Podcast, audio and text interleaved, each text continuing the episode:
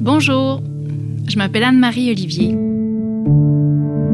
Ces temps incertains nous donnent envie de nous rassembler autour d'objets d'art vivants.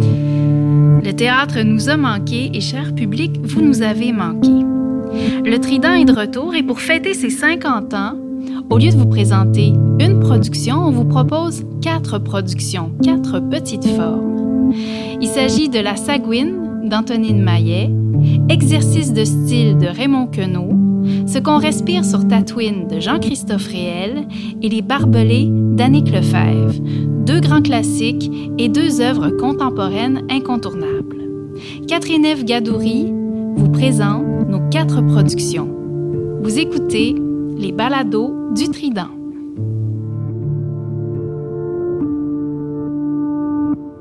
Patrick Ouellette, donc metteur en scène de, la Sagouine. Moi, j'ai appris que tu étais une espèce d'exégète de la Sagouine. Explique-nous pourquoi.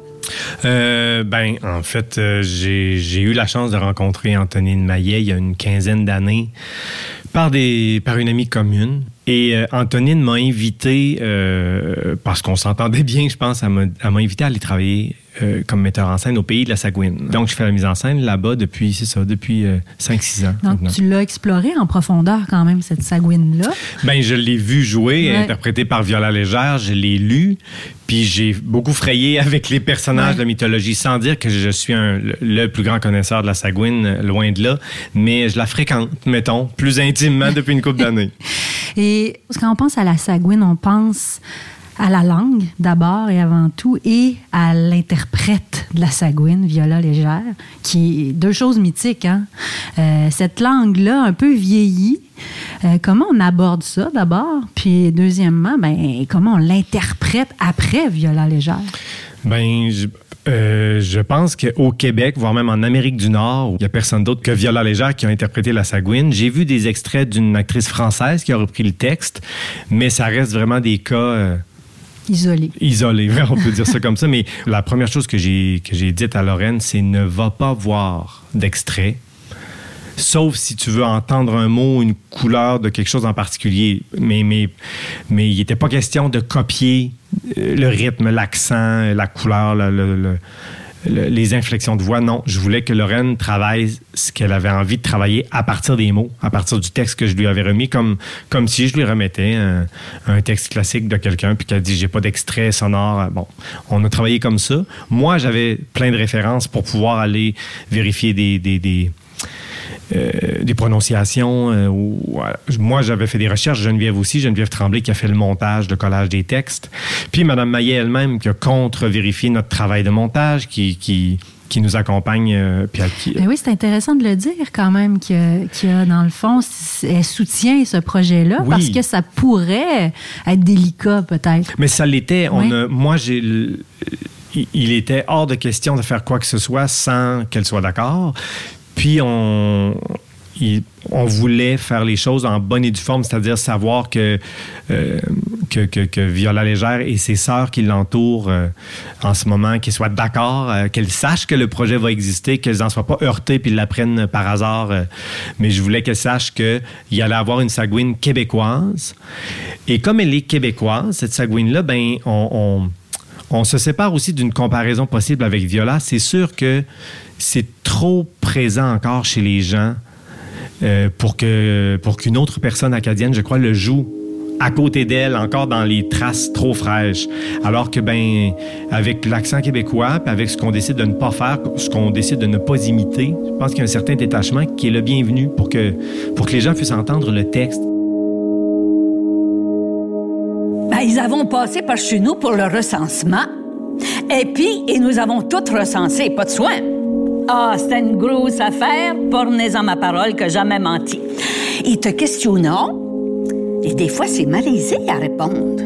Ton nom, tous tes noms de baptême, ton père, ta mère, ta dernière maladie, tes enfants morts, tes enfants encore en vie, puis ils te demandent et tout ton religion. Mais c'est pas tout. Ta nationalité qui te demandent. Oh, là, c'est malaisé à dire. Je vivons en Amérique, ben, je ne suis pas des Américains. Non, les Américains, ils travaillent dans des shops aux États, puis ils s'en venons se promener par ici, sur nos côtes, l'été, en culotte blanche, puis en parlant anglais. Puis ils sont riches, les Américains. J'en sont point. Nous autres, je vivons au Canada. Ça fait que je devons plutôt être des Canadiens, ça me ressemble. Ben, ça se peut pas non plus, ça. Parce que les Dysart, puis les Carroll, puis les McFadden, c'est pas des gens de notre race, ça. Puis ça vit au Canada et tout. S'ils sont des Canadiens, je pouvons pas en être, nous autres. Par rapport qu'ils sont des Anglais, puis nous autres, sont des Français. Je ne sont pas tout à fait des Français. Je pouvons pas dire ça. Les Français, c'est les. Il y a quand même certains morceaux qui sont plus connus, hein? certains monologues. Je pense au recensement, entre autres, qui a un peu euh, marqué l'imaginaire. Puis je le réécoutais récemment, je me disais, finalement, Falardeau, avec son fameux monologue d'Elvis Gratton, qui essaie de se décrire comme québécois, francophone. Il a probablement lu la, la Sagouine. Oui, c'est clair qu'il avait déjà lu ou entendu ou vu cet extrait-là. Oui, le recensement était un des, euh, un des morceaux les plus connus, les plus souvent cités, parce qu'il est très marquant aussi. Mm-hmm. Je pense que quand on voit le spectacle, on peut pas, on peut pas, pas être marqué par ce, ce questionnement-là. Ce texte-là a euh, une résonance euh, contemporaine. On parle, la Sagouine parle de la mort, parle de l'hérédité, parle de l'appartenance à un pays, comment le nommer, comment je me sens dedans. Elle parle de, de, des enfants vivants, des enfants perdus de la famille. Quand on, écoute, oui, puis quand on écoute, euh, quand on écoute parler la Sagouine, on, on se fait ramasser par des vérités. Il y avait tout à Bouctouche pour stimuler la créativité. Il y avait d'abord deux parties dans Bouctouche, le bas de la traque puis le haut de la traque. Alors, cette voie ferrée divisait Bouctouche en deux, et en bas, c'était les pauvres, et en haut, c'était les autres. Pas dire les riches, mais les autres. Et puis, comment j'ai écrit la Sagouine? Mais parce que j'ai vécu cette réalité du monde divisé en deux parties, ceux qui n'ont pas et ceux qui ont un peu. Il y avait Caroline, il y avait Sarah, il y avait Loretta Joe, il y avait des, des vrais sagouines, c'est-à-dire le nom, il portait pas ce nom-là, je l'ai créé le nom. Les laveuses de plancher qu'on disait. Elle a rencontré des gens du bas de la traque. Elle a rencontré des Sarah, entre autres, qui est un, une des femmes qui, comme le, le, le, le, moule, une des inspirations de la Sagouine. Et je pense qu'elle voulait qu'on se souvienne de ces femmes-là, puis qu'on se souvienne de leur force, de leur intelligence, de leur lucidité, euh, de leur perspicacité, de leur manière d'expliquer la vie. Elle s'est promenée euh, avec son enregistreur. Euh, elle s'est, elle s'est promenée puis elle a fait la récolte d'histoires de plein de gens. On peut entendre les archives de ces, de ces gens-là des années 60 qui sont des grands-papas, des grands-mamans, donc qui parlent de, de, de, de leurs souvenirs des années 30, 20. Et c'est fantastique d'entendre ces voix-là, d'entendre ces histoires-là. Mm-hmm. Je pense que c'est ça qui se produit. Les gens reçoivent la vague, la sagouine, de cette langue-là, la vague d'Anthony de Maillet, cette parlure-là, et tout à coup, le rythme embarque et le sens vient pas juste des mots, le sens vient du rythme, il vient de l'interprète, bien sûr, puis il vient de, la confrontation de tous ces mots-là ensemble, et tout à coup, il y a quelque chose qui se produit, puis on fait Ah, OK, ça, y est, je comprends. Ah, je comprends cette langue-là, ouais. Fait que j'avais entrepris de répondre à la question de nationalité comme ça, des Acadiens que je leur avais dit. Ça, je suis sûr d'une chose, c'est que je sont les seuls à porter ce nom-là. Ben, ils avons point voulu écrire ce mot-là dans leur liste, les encenseux, parce que ils avons eu pour le dire que l'Acadie, c'est point un pays, ça. Puis un Acadien, c'est point une nationalité, par rapport que c'est pas écrit dans les livres de géographie. Ah ben, après ça, ne savions plus quoi trouver. Je leur avais dit de nous bailler la nationalité qu'ils voudraient. Ça fait que je crois que nous avons placé parmi les Micmacs.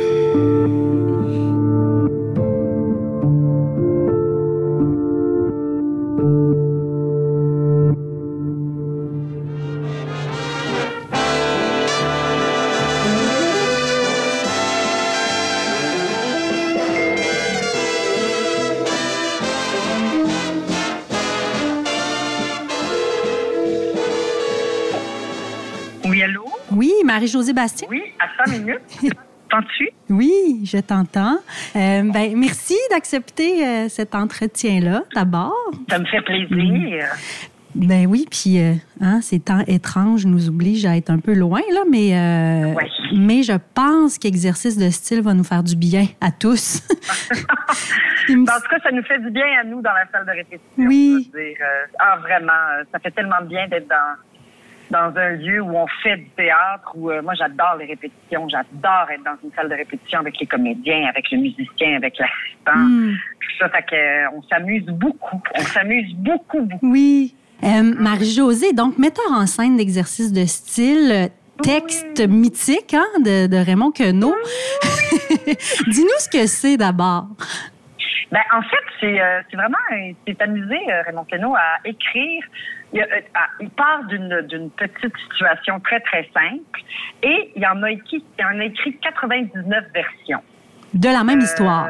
De la même histoire. Puis on sent aussi qu'il s'est bien amusé avec la forme, avec euh, la syntaxe, avec les possibilités. Fait qu'il y a des choses très, très drôles, il y a des choses plus, euh, plus graves, euh, il y a des choses très intelligentes, il y en a qui sont plus sympathiques qu'intelligentes. Fait que vraiment, euh, évidemment, on peut pas toutes les faire, hein, parce que sinon on serait encore ici à Noël. Mhm. Mais co- Euh, comment vous avez fait le choix d'ailleurs? Je me demandais parce qu'elles sont pas mal toutes bonnes. Là. Il, y a, il y a, par exemple Ben, euh, simple. la version en poulet. J'en ai noté quelques-unes pour donner des exemples. La version vulgaire, la version tactile, la version visuelle. Donc, comment on fait des choix? Ben, en fait, on l'a lu au début. Ben, moi, je, évidemment, je l'ai lu. Puis d'emblée, en, en lisant la première fois, j'ai fait Ah, celle-là, elle m'accroche. Ah, celle-là m'accroche. Ah, celle-là, je l'aime. Puis après ça, on l'a lu à voix haute. Puis déjà, il y a d'autres choix qui sont imposés. J'avais envie que Jonathan joue un personnage. Ça, Ah oui. À la base, tu sais, j'avais pas envie que ça soit des histoires collées bout à bout. bout à bout. Donc, avec Sébastien Dionne, le concepteur euh, de décors, de costumes et d'accessoires, j'ai créé un décor. C'est ça qui est extraordinaire. Euh, en fait, parce que le, le, le, le monsieur en question travaille dans une espèce de mercerie d'époque. Euh, on, on peut croire qu'il est ailleurs. Bref, oui. il vend toutes sortes de choses. Fait qu'on a vraiment vidé la cave de nos amis, de chez nous d'ailleurs aussi. Euh, on est allé dans les euh, dans les friperies, on est allé euh, euh, dans l'entrepôt du Trident, dans plein d'entrepôts pour sortir des meubles, des objets qui Mm. peuvent appartenir à, à, à- à quelqu'un qui travaille le tissu, qui travaille euh, dans une mercerie, qui Mhm. travaille euh, tout en gardant. Moi, je le fais vraiment d'époque. Ah oui. J'aime ça, cette affaire-là d'époque un peu. euh, euh, bon, puis on peut croire qu'il reste dans un demi-sous-sol. Il n'y a personne qui vient le voir. Fait il se raconte, il fabule cette histoire-là, puis il s'amuse avec, euh, avec toutes sortes de choses dans le décor pour euh, créer un personnage. Et euh, bon, arrive un réparateur de machine à coudre. C'est tout ce que je peux dire. voilà. Qui est Steve, qui est Steve le musicien. OK. Ben là, déjà, tu nous intrigues. J'ai comme euh, plein de tableaux. En fait, juste le texte, texte musique, texte ac- accessoire, euh, seulement bouger. Ah, ça serait le fun, ça, euh, avec... euh, on en a créé aussi quelques-uns, vous allez voir. Ah oui! Euh, Ah, ouais, ça, ouais, c'est- ouais, on, s'est amusé, là. OK, vous avez fait des quenaux de vous-même. Ben c'est drôle On a parce fait des que quenaux. ça fait, tu sais, c'est un texte qui date de, qui a été écrit en, en 47, je pense, mais je regardais les variations. Les gens s'amusent encore beaucoup. Hein. On écrit. euh, Il y a, y a quelqu'un qui a écrit un, un- un cent- le, le- le centième tableau. Qui, moi, pendant un moment, je pensais même que c'était une histoire vraie, mais c'est un canular. Là, mais tu sais, on a fait croire qu'on aurait retrouvé le centième exercice de Ah, style wow. de Queneau, qui est quand même une histoire complètement délirante. Mais, euh, mais c'est ça qui est beau de, de ce texte-là. On dirait que les gens continuent à s'amuser avec lui. Ah oui, oui, oui. Puis, tu sais, ça, ça reste quand même super ludique aussi Ben. Comme, comme, euh, comme approche. Puis en même temps, il y a une affaire, moi, que j'aime beaucoup. Tu sais, quand on me proposait de faire ça, j'ai fait...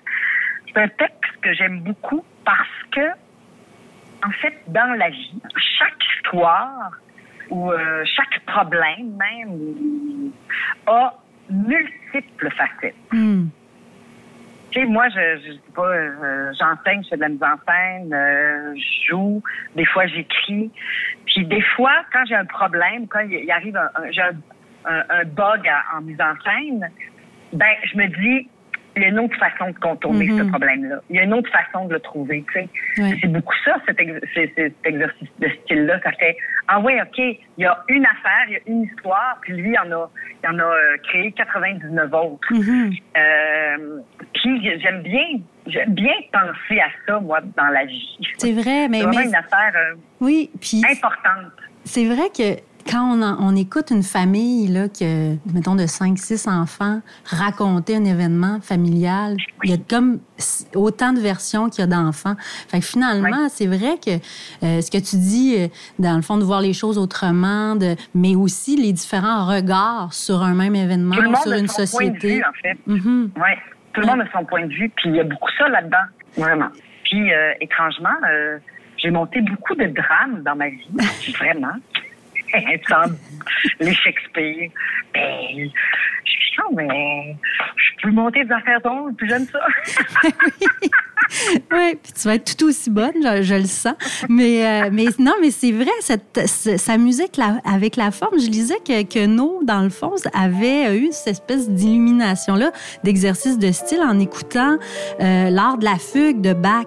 Dans le fond, Ah, ben voilà. ben oui, Ben Bach oui. a fait euh, une pièce immense avec à peu près trois notes puis une gamme, puis euh, dans le fond, que Ouais. S'est dit, ben, je pourrais faire la même chose en, en littérature. Ça a donné exercice Ouais. de style. Donc, comme quoi une matière simple peut donner une cathédrale. Ça, c'est quand même beau, là. Oh, c'est beau, ça aussi, cette phrase. Ben, elle est enregistrée. Très, très beau. ben voilà. On, on a le cœur léger quand on lit ça, on- mais en même temps, ça nous amène, ça nous fait voyager. Donc, c'est vraiment très intéressant. Hmm. Donc, si on a envie de légèreté, mais de profondeur en même temps, ben, Oh, oui. on, va voir euh, exercice de style au trident. Merci beaucoup, Marie-Josée. Hey, bye bye. Bonne Bye. journée. Merci. Ciao. Bye.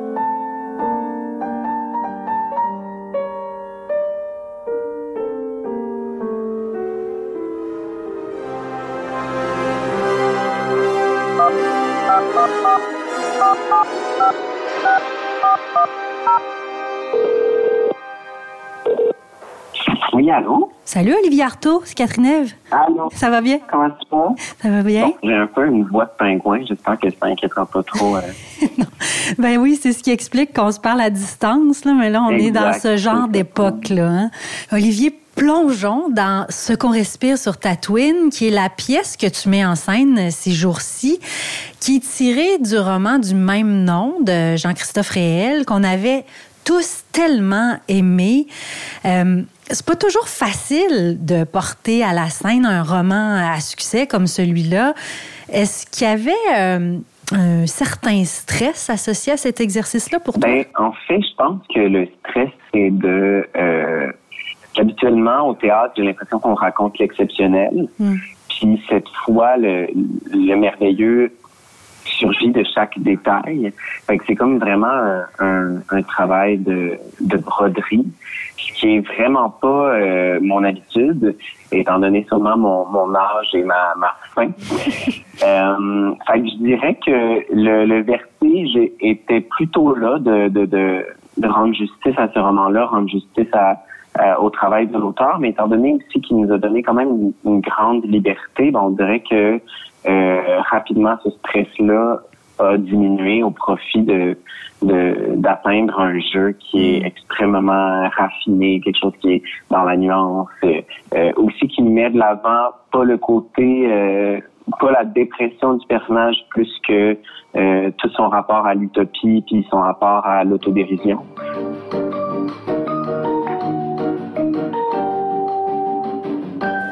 J'aimerais avoir un filtre respiratoire et habiter dans une tente en peau de banta.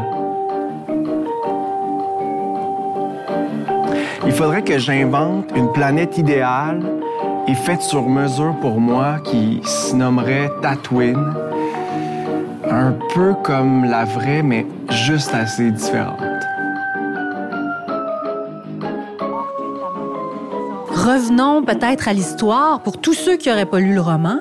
Euh, c'est un garçon qui souffre de fibrose kystique, qui avance euh, à travers euh, la vie, son appartement, son, sa job au Super C, qui tombe amoureux au premier sourire d'une fille, qui se saoule la gueule chez sa sœur à New York. Mais la maladie est présente puisqu'il souffre beaucoup de fibrose kystique, mais ce n'est pas que ça, tu viens de bien l'expliquer. Mais est-ce que tu as l'impression que ça résonne autrement parce qu'on est là-dedans là, ces jours-ci? Je pense que ça, ça me porte à ne pas mentir sur la souffrance. Elle existe, elle nous avale momentanément un peu plus chaque jour. Euh, après, j'ai l'impression que le rapport à la souffrance, le rapport à la douleur est extrêmement différent pour tous et chacun. Puis on est dans une période où la douleur chez l'enfant, on essaie de l'annihiler le plus vite possible. Fait que, la douleur, euh, je crois que dans le passé, on la connaissait un peu tout le temps où elle était parsemée dans notre vie parce que on décidait de ne pas la cacher. Mm-hmm. Puis j'ai comme l'impression que la pandémie nous a remis en face de cette douleur-là qu'on a toujours réussi à contrôler, puis finalement elle est vibrante, elle existe autour de nous. Puis moi, j'ai plus envie de la voir, comme je disais un peu plus tôt, comme une, pulsion de vie, puis de voir la condition dans laquelle on est actuellement, euh, quelles sont les, les brèches de liberté qu'on peut prendre à travers le contexte actuel? Mm-hmm. Puis juste le fait de monter ce show-là, ça n'aurait pas eu lieu sans, sans cette terrible pandémie. Fait que j'essaie de j'essaie de voir, comme il fait finalement dans, dans ce moment-là, quelles sont les zones de liberté, puis euh, est-ce qu'on est capable encore de, de s'accrocher un peu à une forme d'utopie pour survivre? Euh, ben, j'ai toujours voulu en parler, puis c'est dur de parler de ça. Dans, je, je voulais pas tomber dans l'apitoiement. Jean-Christophe Réel. Euh, je voulais être misérable, tu sais, par rapport à ça. Fait que j'ai essayé de, de dévoiler la maladie peut-être sur sur un nouveau jour. Euh, il y, a des, euh, il y a des séries télé où il y a une petite fille qui respire comme dans une paille, puis c'est un petit peu cliché. J'ai voulu comme un peu changer la manière de voir peut-être la maladie. Puis euh, ben, qui de mieux que moi, en fait, mm. pour le montrer parce que je suis atteint. Fait que c'est ma perception de la maladie. Puis j'ai voulu... Mais en même temps, c'est, on tombe pas dans du gros drame tout le temps. Je parsème le roman de plein d'humour quand même je veux pas que ce soit le centre d'attraction de mes préoccupations parce que sinon ça serait insupportable. Donc je fais en sorte que c'est sûr que quand je suis bien malade, ben là c'est sûr que j'ai pas le choix de je peux pas passer à côté de mm. ça, hein. c'est ça, ça, me met comme on dit knock-out. Mais autrement euh, c'est c'est secondaire pour moi, c'est une partie de ma vie, c'est une partie c'est comme un sentiment pour moi. Euh, c'est comme l'amour, c'est comme la peur, c'est comme euh, je la considère comme quelque chose, un objet peut-être, je sais pas. Euh, mais j'en fais pas une priorité dans ma vie. Puis la littérature sert à ça aussi, ça sert à, à explorer l'imaginaire. Sans ça, sans la poésie, sans, euh, sans cette passion-là, je pense que ça irait vraiment mal. Je pense que euh, les gens ont, besoin d'une passion. Puis c'est pas besoin d'être la littérature ou les livres, ça peut mm. être la planche à voile ou euh, le bingo, je sais pas. Mais il faut se trouver quelque chose absolument. Il faut avoir une passion.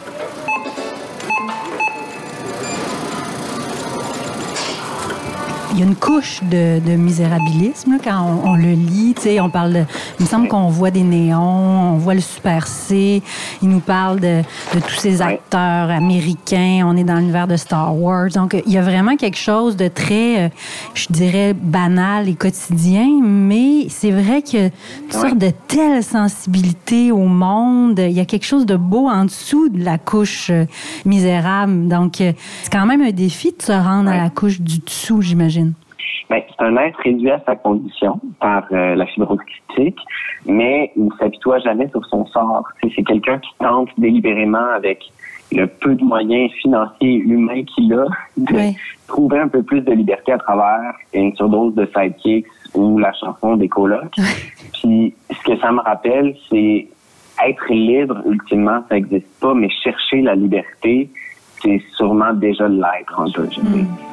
Oui, on s'en rend bien compte ces jours-ci. On est tous pas mal mortels.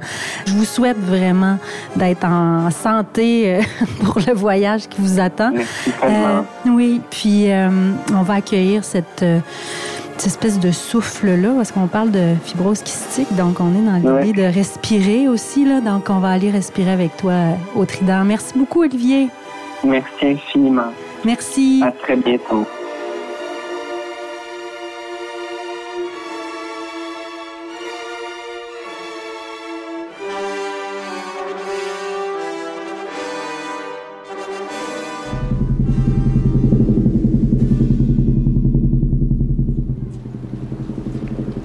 Je peux-tu vous poser une question?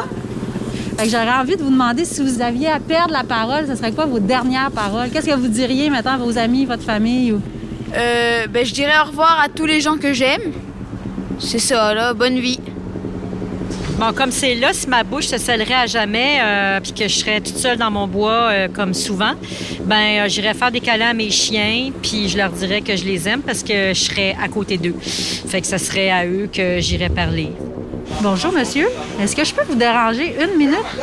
Non, vous voulez pas? Si tu avais un barbelé dans le ventre qui te scellait, qui allait te sceller les lèvres dans une heure, ça serait quoi tes dernières paroles? Je dirais que si j'avais ça dans le ventre, euh, j'espère encore que ma flamme dans mon ventre serait pas euh, serait pas atteinte parce que pour moi euh, c'est quelque chose qui fait mourir les gens de, d'avoir la flamme à l'intérieur de soi, se voir éteinte ou se voir rapetisser jusqu'à jusqu'à s'éteindre. Vraiment, c'est quelque chose qui me fait vraiment peur, puis qui qui m'angoisse beaucoup en fait. Donc, je, je souhaiterais que que cette flamme-là ne s'éteigne pas en fait, tout simplement. Allô, Amélie Bergeron, tu es la metteur en scène de la pièce Les Mhm. Barbelés. De quel barbelé on parle? Oh, ça, c'est une belle question. En fait, ben, les barbelés de la pièce, euh, c'est en fin de compte quelque chose qui euh, serait déjà à l'intérieur de nous au moment de notre naissance et selon notre façon de vivre, selon ce qu'on va dire ou ne pas dire, faire ou ne pas faire, ça va alimenter en fait les barbelés qui vont grandir à l'intérieur de nous et qui ultimement pourraient venir nous envahir la bouche et nous brocher la bouche et le visage pour nous empêcher après ça de reparler pour la suite. Donc euh, c'est pas une image qui est tendre, c'est pas une, image qui est douce, c'est même une image assez sanglante, euh, assez violente, mais ça représente aussi ce qu'on tout ce qu'on porte à l'intérieur de nous en fonction de, de tout ce qu'on fait ou qu'on fait pas justement. là. Au départ, c'était une image qui m'était venue, mais vraiment il y a très, très, très longtemps dans un atelier d'écriture que j'avais fait au Centre national des arts avec Wajdi Mouawad d'ailleurs. Annick Lefebvre, autrice des Barbelés. Mais en 2004. Et, puis dans, le texte que j'avais écrit lors de cet atelier-là, ben c'était une métaphore. Et puis on m'avait dit, ah, pour que pour que ce soit vraiment percutant, il faudrait que ce soit pas une métaphore, que les barbelés existent réellement, puis que le personnage soit vraiment prise avec ça. Puis j'avoue qu'à l'époque, je savais pas trop comment euh, l'apprendre de façon concrète, cette chose-là.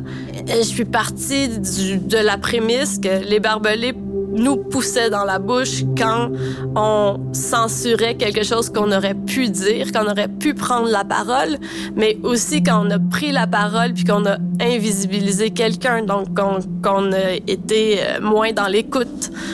Et, et donc, mais après ça, c'est sûr que c'est c'est toujours un piège finalement. Et donc le personnage sait que quand ce système-là s'enclenche en nous, mettons dans, dans l'espèce de dystopie de la pièce, c'est euh, un phénomène connu. Si les barbelés euh, nous grimpent dans le corps, on sait qu'il nous reste moins d'une heure pour parler. Donc en fait, le personnage se sait condamné, c'est qu'elle va perdre l'usage de la parole et donc c'est la dernière heure de ce qu'elle a à dire. On ravale beaucoup de choses. Le Mhm. personnage, on sent qu'il a ravalé beaucoup et là, ça sort. Ouais. Pas toujours, mais des fois, ça sort. Mhm. Euh, de quoi elle parle, d'après toi, Annick Lefebvre, dans ce texte-là? Est-ce qu'elle nous parle de liberté d'expression? Est-ce qu'elle nous parle d'un rapport au monde qui est un peu détraqué? Est-ce qu'on est prisonnier d'une de performance, d'un cadre?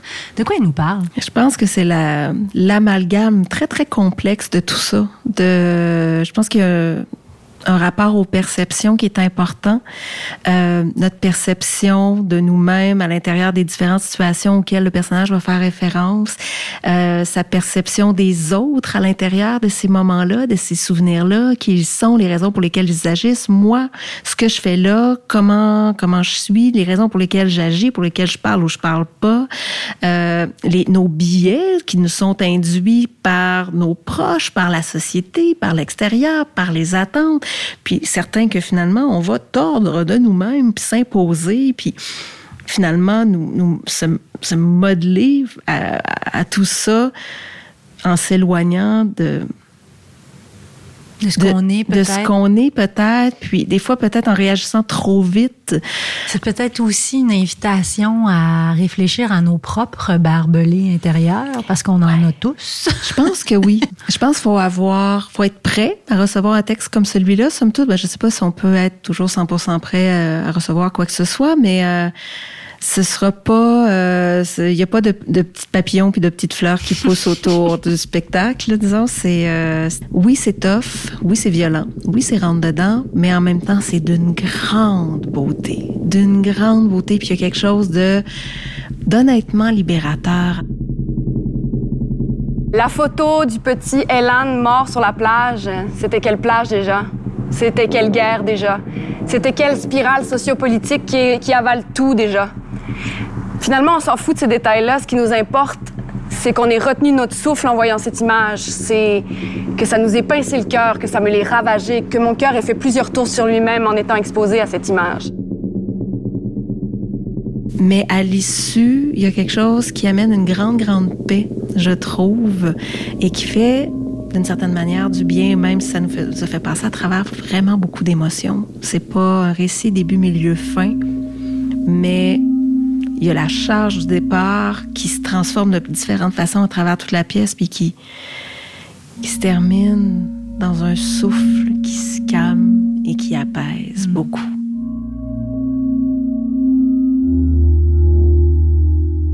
Toi, Anne-Marie, si ta bouche se brochait pour toujours dans une heure, qu'est-ce que tu dirais au monde? Il faut trouver une façon de donner à nos enfants un monde où il y a de l'amour, de la beauté, du respect. Puis euh, il faut protéger ces liens-là qu'on a les uns avec les autres. Tout le reste n'a aucune importance. Oh. Oh mon Dieu, c'est une question immense. Ah. En fait, je pense que si j'avais le temps, une heure c'est si court, mais si j'avais un peu le temps d'y penser, j'imagine que les choses qu'on se retient de dire pour pas, les choses qui sont pas claires, qui sont laissées en flottement, les trucs non résolus, euh, qui, qui, qui, qui nous, qui, continuent à virevolter autour de nos têtes comme une mouche proche de nos oreilles, puis qui dérange, puis que ça reste présent tout le temps. J'aurais envie, on dirait, d'aller résoudre ces petites choses-là, et puis euh, m'assurer de dire les je t'aime que j'ai jamais dit.